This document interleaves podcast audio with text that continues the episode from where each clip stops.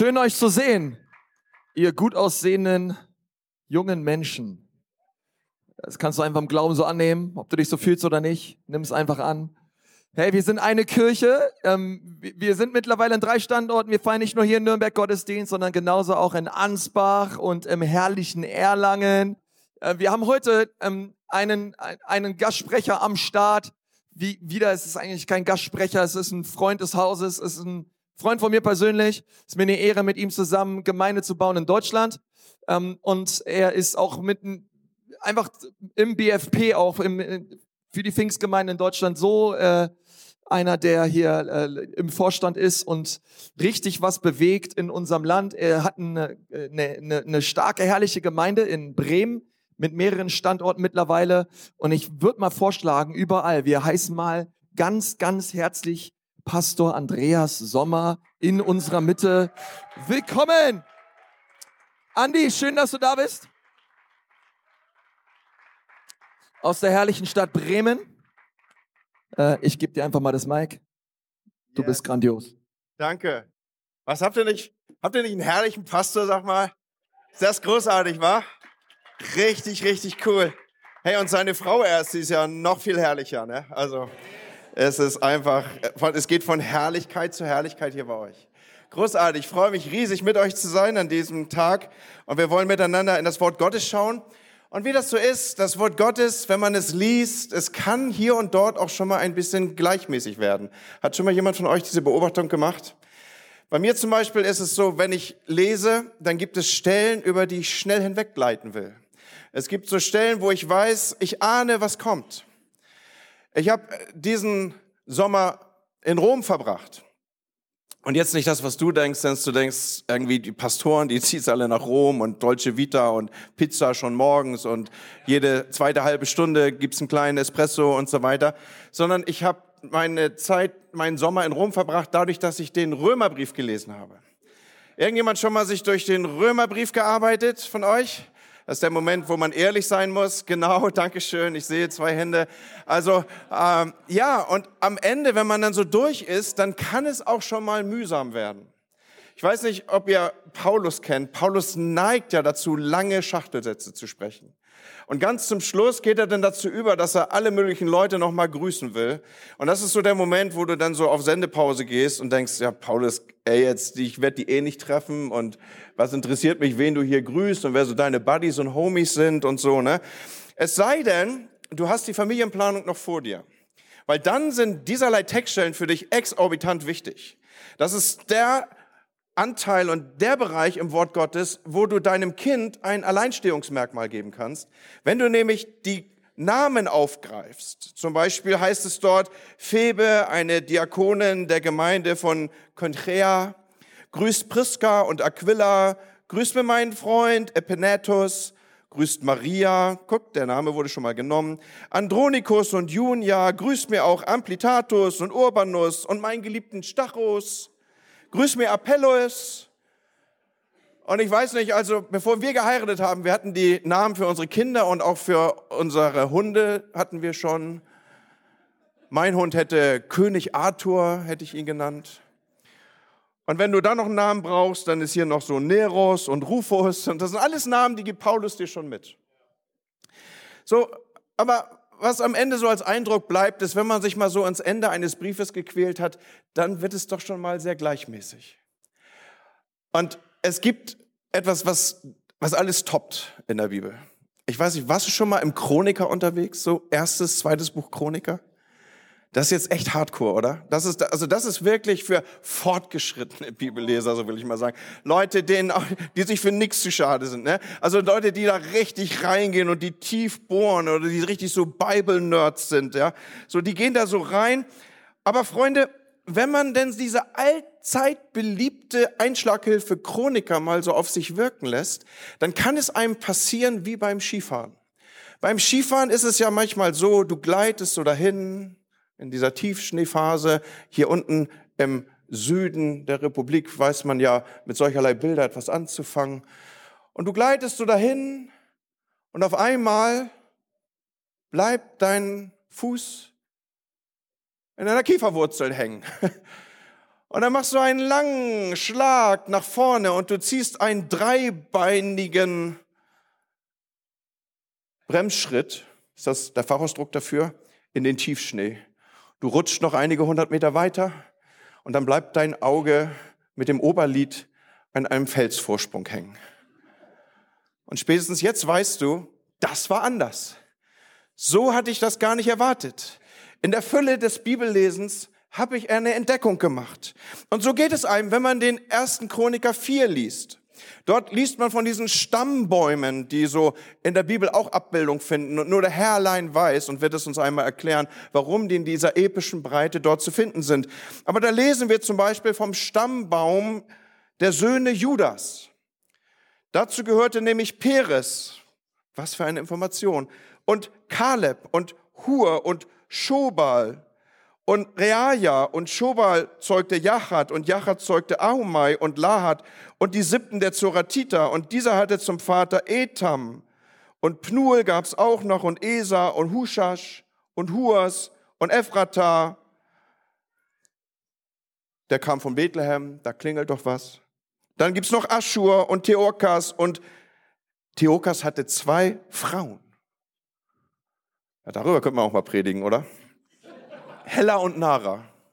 Seht ihr, da fällt mir auch gerade wieder was auf. Und Nara gebar Asam und Hefer und Temni und Aschara.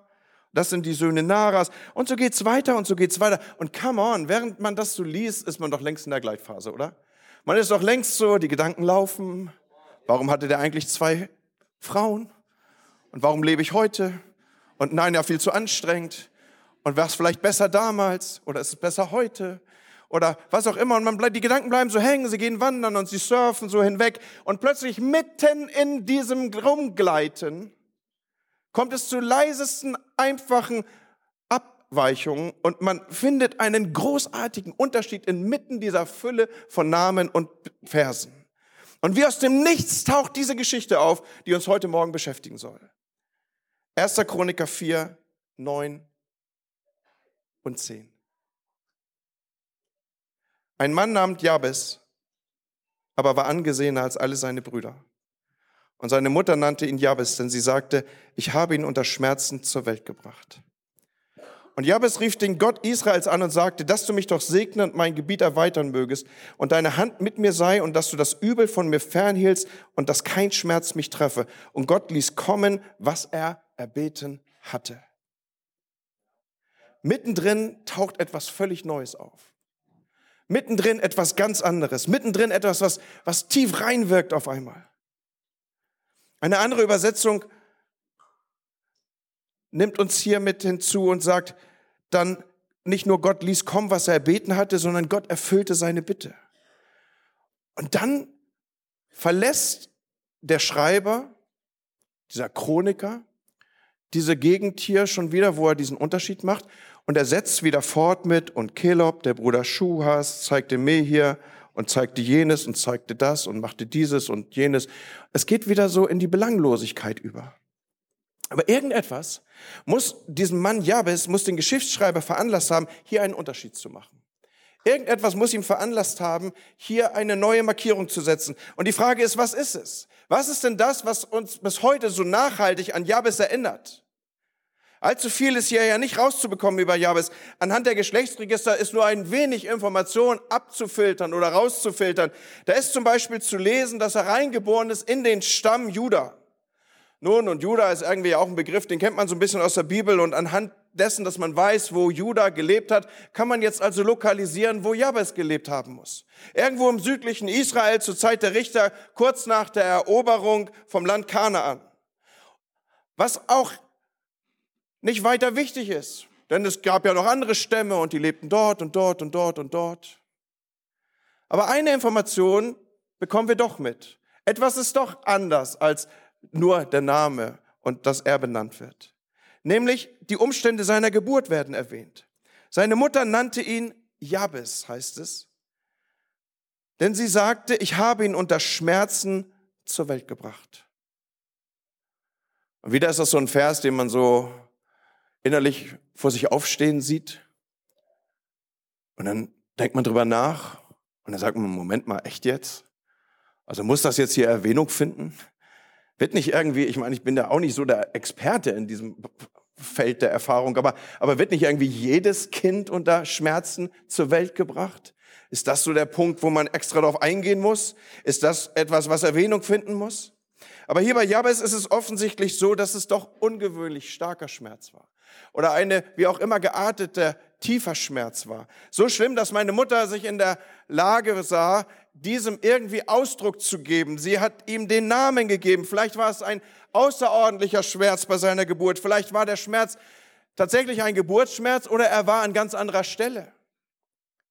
Vielleicht war seine Mutter zu diesem Zeitpunkt alleinerziehend, alleingebärend. Vielleicht hatte der Vater, der Erzeuger, sich nie zu seinem Kind gestellt oder hatte sie verlassen oder er war gar gestorben. Vielleicht wusste sie nicht, wie sie das Kind jetzt durchbringen sollte. Sie wusste nicht, wie sie es ernähren sollte. Da war Furcht, da war Sorge, da war einfach Schmerz, dem sie innerlich Ausdruck gab und wo sie innerlich mit umging. So wie auch immer, nur Gott allein wird wissen, was am Ende der Schmerz war, den diese Mutter auszuhalten hatte. In jedem Fall aber führt dies Erleben dazu, dass Jabes aufwächst mit einem Namen, der diesen Schmerzensanteil mit sich führt. Und Leute, ich glaube, jeder von uns kann sich da leicht hineindenken, dass das alles andere als angenehm war. Können wir uns vorstellen, was für kleine Neckereien oder Fotzeleien oder Spott oder was auch immer mit einem solchen Namen verbunden sein können?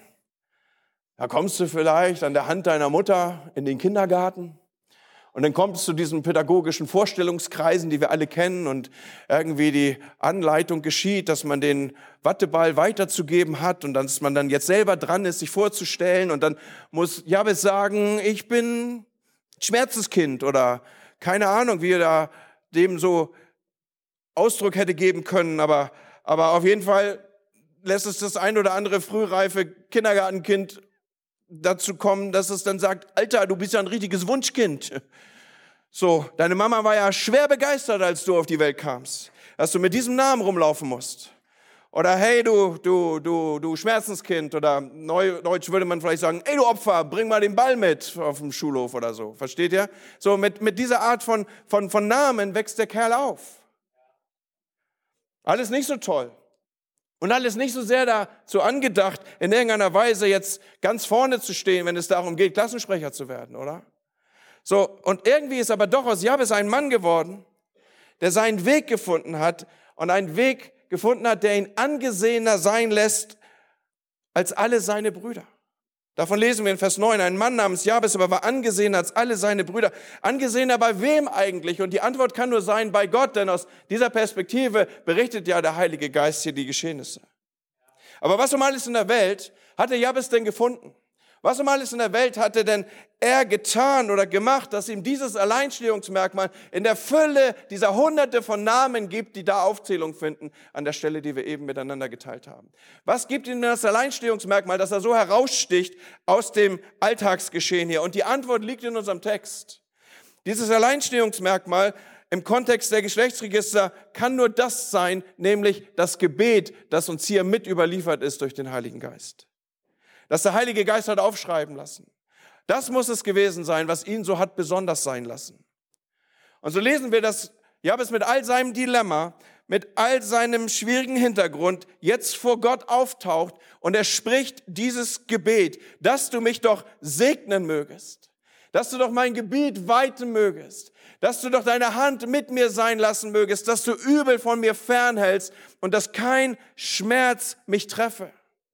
Freunde, wenn wir hier mit dem Text arbeiten würden und wir würden tiefer einsteigen in die hebräische Sprache, dann würden wir merken, das ist nicht ein leichtfertig dahingesagtes Gebet hier sondern hier findet der Schrei eines Herzens Ausdruck. Hier findet der Schrei großer Leidenschaft Ausdruck. Hier findet hohe Intensität Ausdruck. Ja, aber es ist weit davon entfernt, so ein Gebet zu plappern, wie wir es manchmal tun. Herr, segne hier, segne da, segne in Amerika, ich meiner mir, Herr, segne uns vier. So, also etwas, was sich auf dieser Ebene bewegt. Sondern ja, es schreit zu Gott und sagt, segne mich Gott. Segne mich Gott. Gott, ich brauche das und ich weiß nicht, wann er anfing, dieses Gebet zu sprechen. Dieser kleine Junge, der mit diesem Schmerz so früh umgehen musste, dem sein Name dieses Stigma mitgab. Ich weiß nicht, ob er schon im Grundschulalter anfing oder als er Jüngling war und heranwuchs. Aber irgendwann steht er vor Gott und sagt, Gott, segne mich. Ich brauche das. Ich brauche, dass du in mein Leben hineinwirkst. Es ist alles andere als eine leichtfertig dahingeplapperte Form und Bitte um Segen sondern es ist Ausdruck und Schrei tiefer Sehnsucht. Segne mich Gott. Und dann gibt es ja Leute, die glauben, diese Bitte um Segen, sie sei nicht legitim. Es gibt ja Leute, die, die laufen mit ganz, ganz, ganz komischen Gottesbildern durch die Welt. So als wäre Gott irgendwie so ein Buchhalter.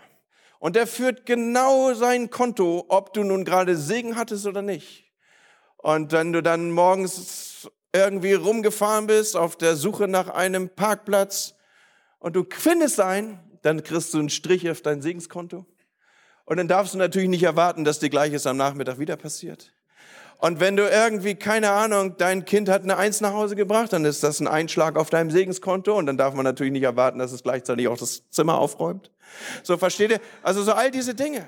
Wir, wir haben so ein Bild von Gott im Kopf, dass der irgendwie so, so eine Buchhaltermentalität hat. Und wenn Einzahlungen auf dem Segenskonto waren, dann ist es erstmal, es schickt sich nicht, jetzt schon wieder um Segen zu bitten.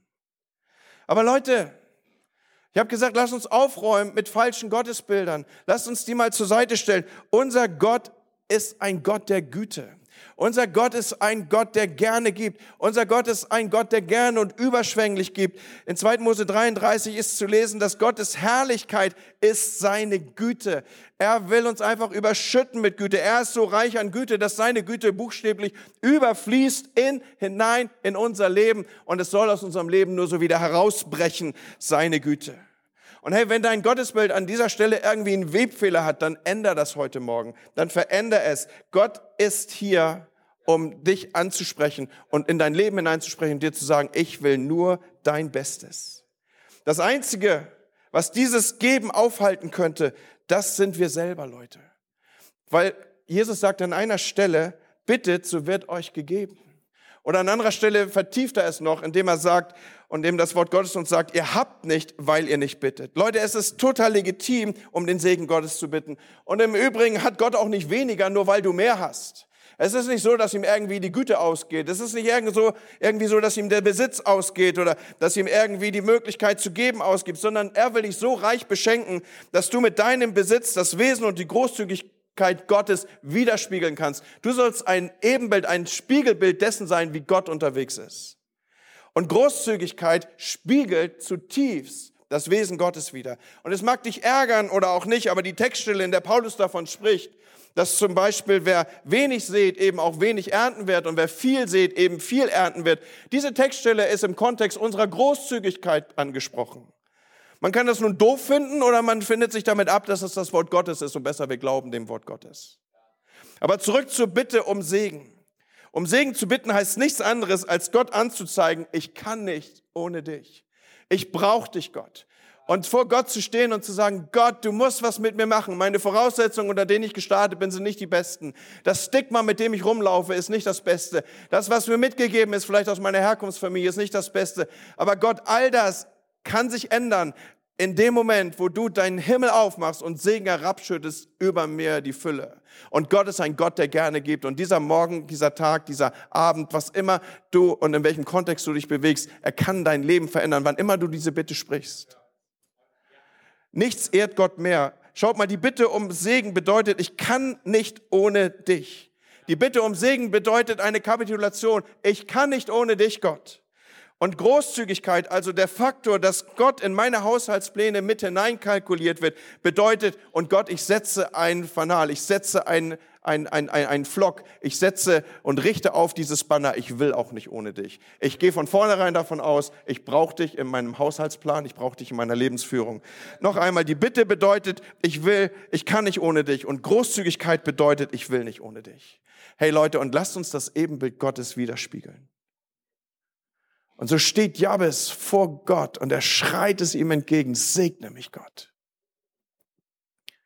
Und noch einmal, es ist mehr als nur so ein dahingeplappertes Gebet. Und der nächste Schritt, den Jabez geht auf dem Weg zu einem außergewöhnlichen Leben, ist der, er bittet Gott, erweitere mein Gebiet. Dass du mich doch segnen und mein Gebiet erweitern mögest. Je nach Übersetzung kann für Gebiet hier auch Grenze eingesetzt werden. Es kann auch übersetzt werden, erweitere meine Grenzen.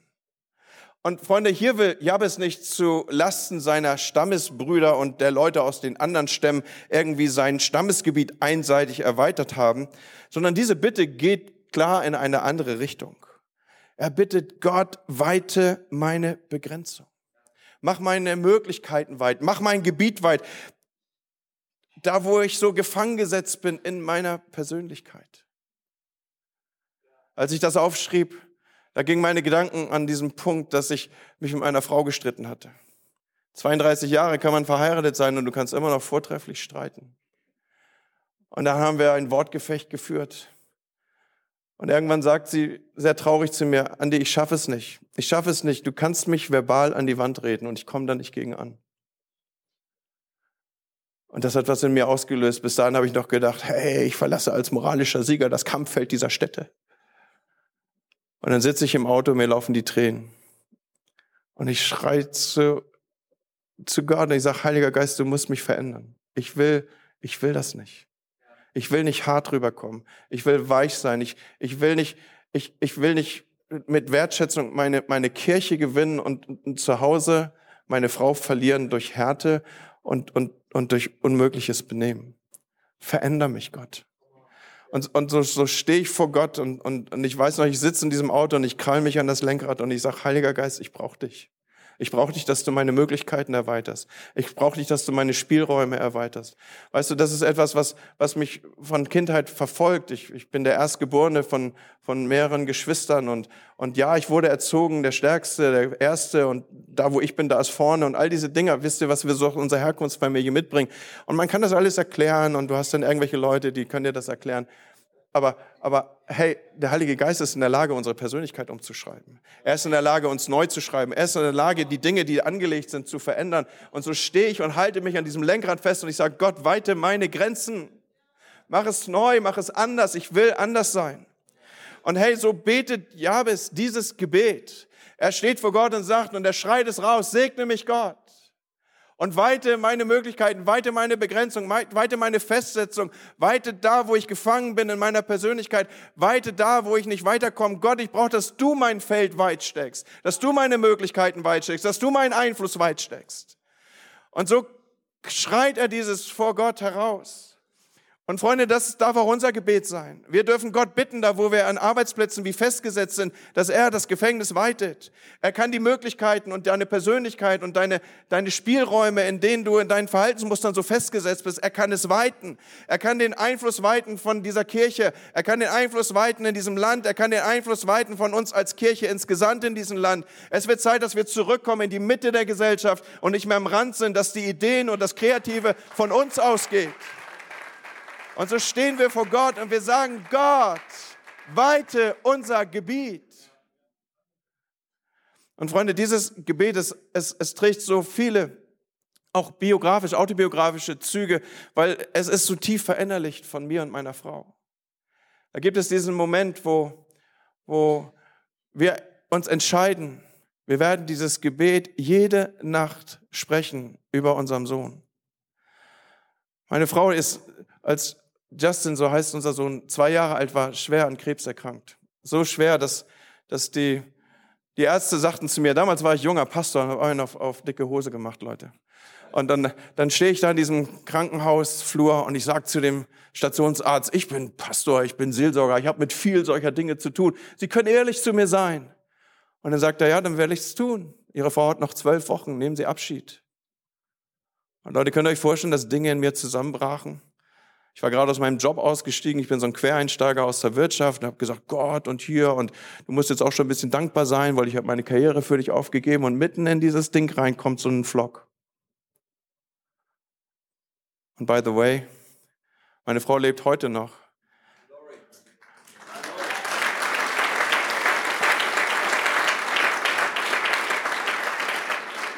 Lass mich das kurz sagen und einen Mann ehren, dem ich sehr, sehr viel verdanke.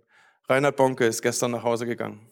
Er hat ihr die Hände aufgelegt und sie ist gesund geworden. Wieder alle Regeln der Vernunft und wieder alles Zeugnisse der Ärzte. Ich bin diesem Mann zutiefst dankbar.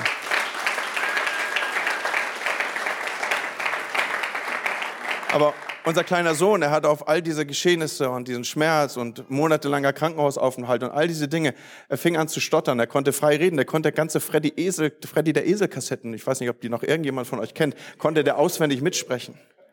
Und dann fängt er an zu stottern, so schlimm, dass er nicht einen Satz mehr sprechen kann. Er kann nicht ein Wort mehr sprechen, ohne dass es in ihm stockt. Und wir sind in therapeutischer Behandlung, wir sind in psychologischer Behandlung und wir lernen, wie man, wie man miteinander kommuniziert, indem man singt. Ich habe hab Jahre in seinem Bett gelegen und habe gesungen, was ich ihm sagen wollte, und er hat wieder singend geantwortet. Bis heute haben wir miteinander eine Art der Kommunikation, die sehr melodisch ist. Und ich nehme meine Frau jede Nacht und trete an das Bett dieses Jungen. Und wir heben unsere Hände und wir sagen, dass du sein Gebiet weitest. Nimm das Gefängnis weg, in dem er ist. Nimm, spreche das Gefängnis auf, in dem er steht. Dass du ihn segnen mögest und sein Gebiet weit machst. Das haben wir gemacht, als er Teenie war. Das, da muss man ein bisschen vorsichtiger sein, wenn man ins Zimmer geht. Und selbst heute, wo er aus dem Zimmer ausgezogen ist, gehe ich in diesen leeren Raum und hebe meine Hände und sage Gott, dass du ihn segnen mögest und sein Gebiet weiten mögest. Leute, solche Gebete haben Kraft, solche Gebete haben Macht. Und was immer dein Gefängnis ist, was immer der Raum ist, in dem du festgesetzt bist, was immer deine innere Gefangenheit ist, wo immer wir vielleicht auch als Kirche neues Land nehmen wollen, dieses Gebet hat Macht, weite unser Gebiet, weite mein Gebiet. Und da war dieser prophetische Impuls, als ich diese Predigt vorbereitet habe, dass ich dir sagen soll, wenn du tief gehst, was immer dein Problem ist, wenn du tief gehst, dann geht Gott mit dir weit. Wenn wir tief gehen, dann geht Gott mit uns weit. Lasst es mich ausdehnen für euch als Kirche. Wenn ihr tief geht mit Gott, dann geht er mit euch weit. Und ihr werdet Dinge sehen, die ihr so noch nie gesehen habt.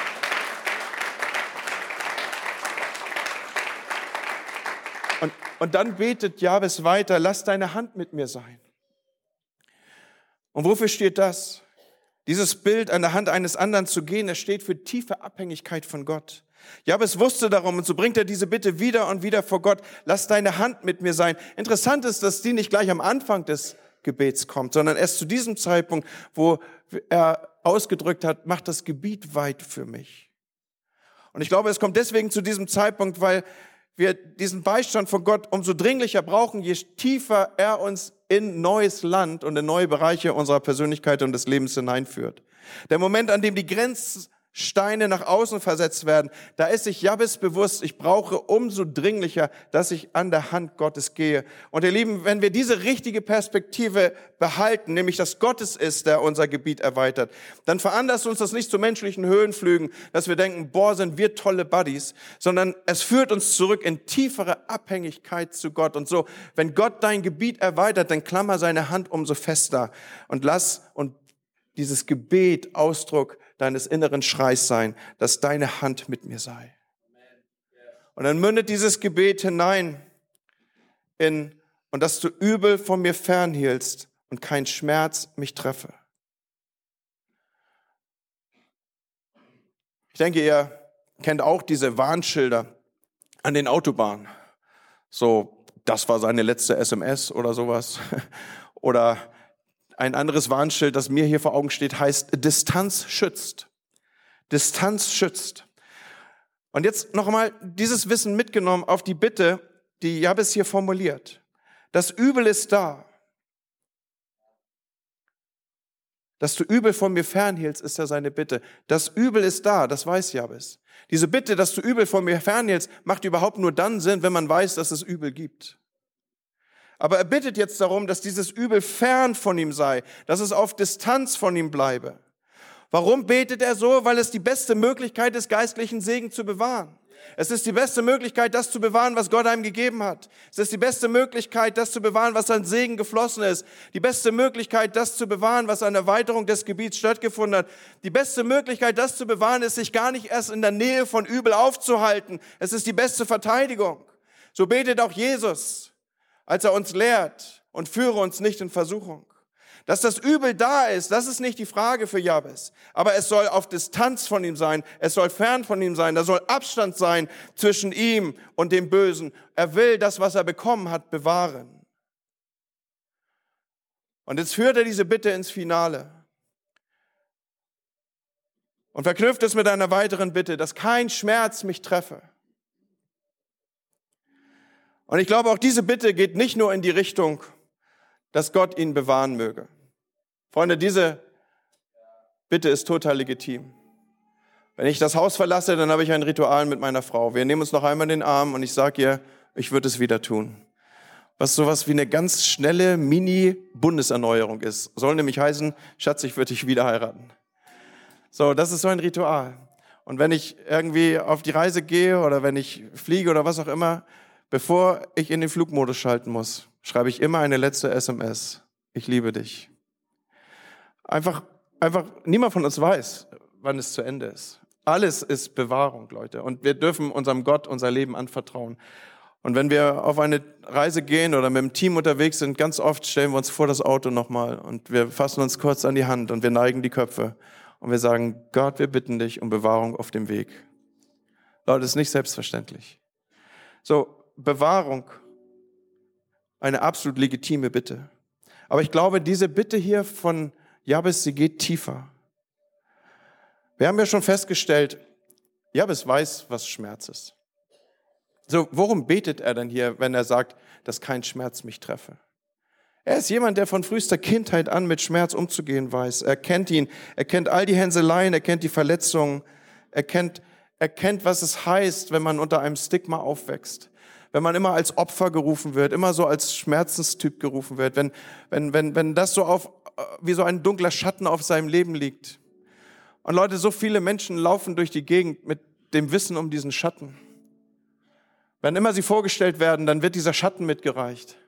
Hey, das ist Jan, das ist, äh, du weißt schon, der Alkoholiker. Hey, das ist Erika, du weißt, der immer die Männer davonlaufen. Oh, guck mal, Ina, die alleinerziehende Mutter. Guck mal, Georg, der ständig den Arbeitsplatz verliert.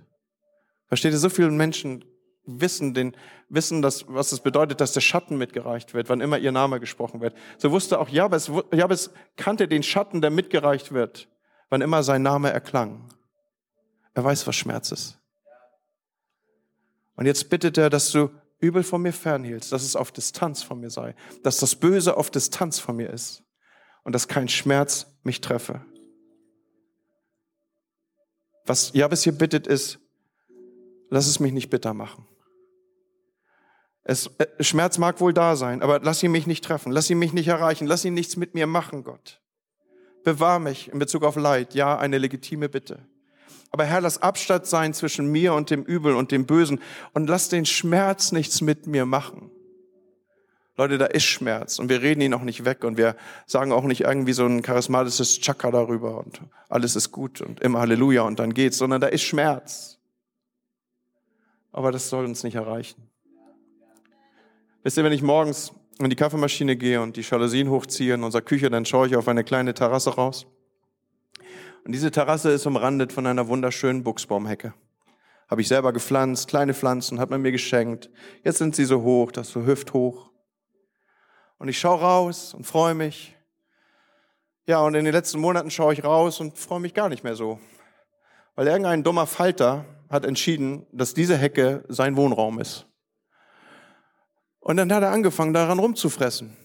Und das Ding wurde immer kahler und war nur noch ein Skelett am Ende. Und dann bin ich zum Gartencenter meines Vertrauens und habe die Gärtnerin meines Vertrauens aufgesucht und habe ihr mein Vertrauen ausgedrückt, indem sie mir einen Rat geben sollte. Und dann sagt sie, Herr Sommer, wir können jetzt ganz viel Geld an Ihnen verdienen. Es gibt was gegen Larven, es gibt was gegen Eier, es gibt was gegen Falter. Das Problem ist nur, das Mittel wirkt immer nur auf eine dieser Populationsstadien. Mit anderen Worten, sie kriegen diesen dummen Falter nie wieder raus aus ihrer Hecke. Da hat sie mir gleich eine andere Pflanze empfohlen und so, wie Gärtner halt so sind. Ne? Wann immer ich die Jalousie hochziehe, sehe ich, was passiert, wenn eine kleine Larve Bäume von innen aushöhlt. Es ist kein Leben mehr da. Es ist nur noch die Struktur, nur noch die Information, das war mal ein Buchsbaum. Hey, das Wort Gottes sagt, mehr als alles andere behüte dein Herz.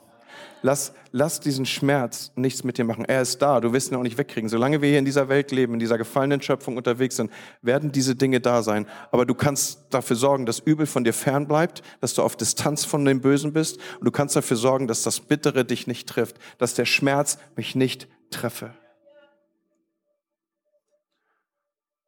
Hey, wie wär's, wenn wir, wenn wir ein kühnes Gebet sprechen würden?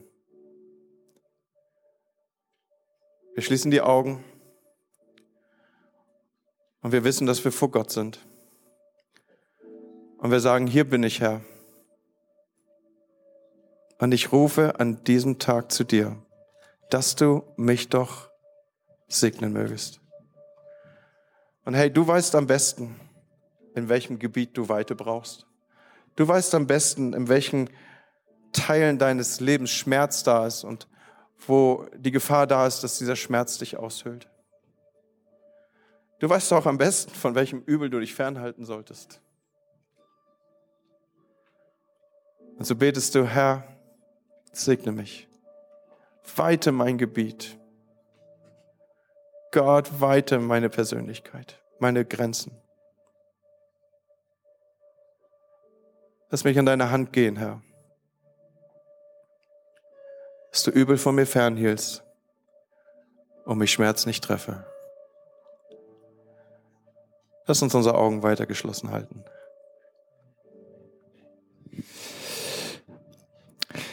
Es gibt nur einen Ort der Heilung und das ist das Kreuz von Jesus. Da können wir den ganzen Schmerz hinbringen und alles, was uns belastet, auch momentan, dass du es dort ablegst und sagst, Herr, ich tausche meine Schmerzen ein für die Freude am Herrn. Ich tausche das ein, Herr.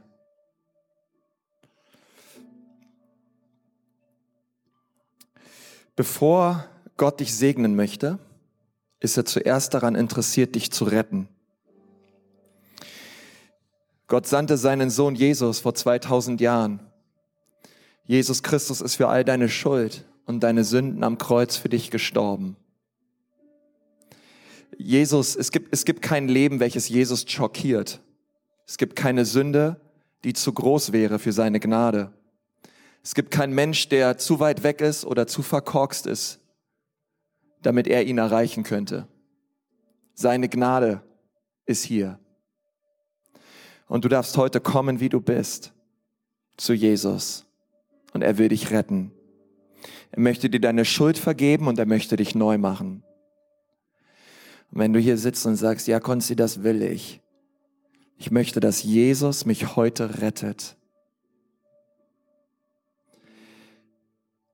Hey, denn dort, wo du bist, egal ob in Ansbach oder in Erlangen oder hier in Nürnberg, Jesus möchte dir neues Leben schenken. Ich möchte gern Gebet sprechen. Und es ist ein Gebet der Lebensübergabe, der Steuerübergabe an Jesus. Und wenn du sagst, ja, Pastor, bitte schließ mich in das Gebet mit ein. Ich möchte heute mein Leben Jesus geben. Dann dort, wo du sitzt, melde dich doch mal und sag, ja, hier bin ich. Bitte schließ mich in dieses Gebet mit ein. Ich möchte, dass Jesus mich rettet. Wer ist alles da? Danke, deine Hand sehe ich. Deine auch, deine auch, deine auch, deine auch, deine auch, deine auch. Sind noch mehr Menschen da? Sagen, Jesus, rette mich heute. Ich brauche dich. Das ist wunderbar. Danke. Komm, lass uns gemeinsam einfach beten. Herr Jesus, danke, dass du da bist. Danke, dass du die Menschen gerade jetzt berührst. Und Herr, wir bekennen, dass wir schuldig sind vor dir, dass wir deine Gnade nicht verdient hätten. Aber wir danken dir, dass du sie schenkst, gerade jetzt. Danke, dass du mir vergibst. Danke, dass du mich neu machst. Jesus, an diesem Tag sage ich Ja zu dir und ich sage Nein zum Teufel. Ich sage Nein zu meinen eigenen, oft meinen eigenen Wünschen und, und meinem eigenen Leben. Und ich sage Ja zu deinem Plan für mich. Und Jesus, heute bekenne ich, dass ich dir gehöre. Ich bekenne, dass ich dein bin. Und ich möchte mit dir unterwegs sein. Danke für deine Vergebung. In Jesu Namen. Amen.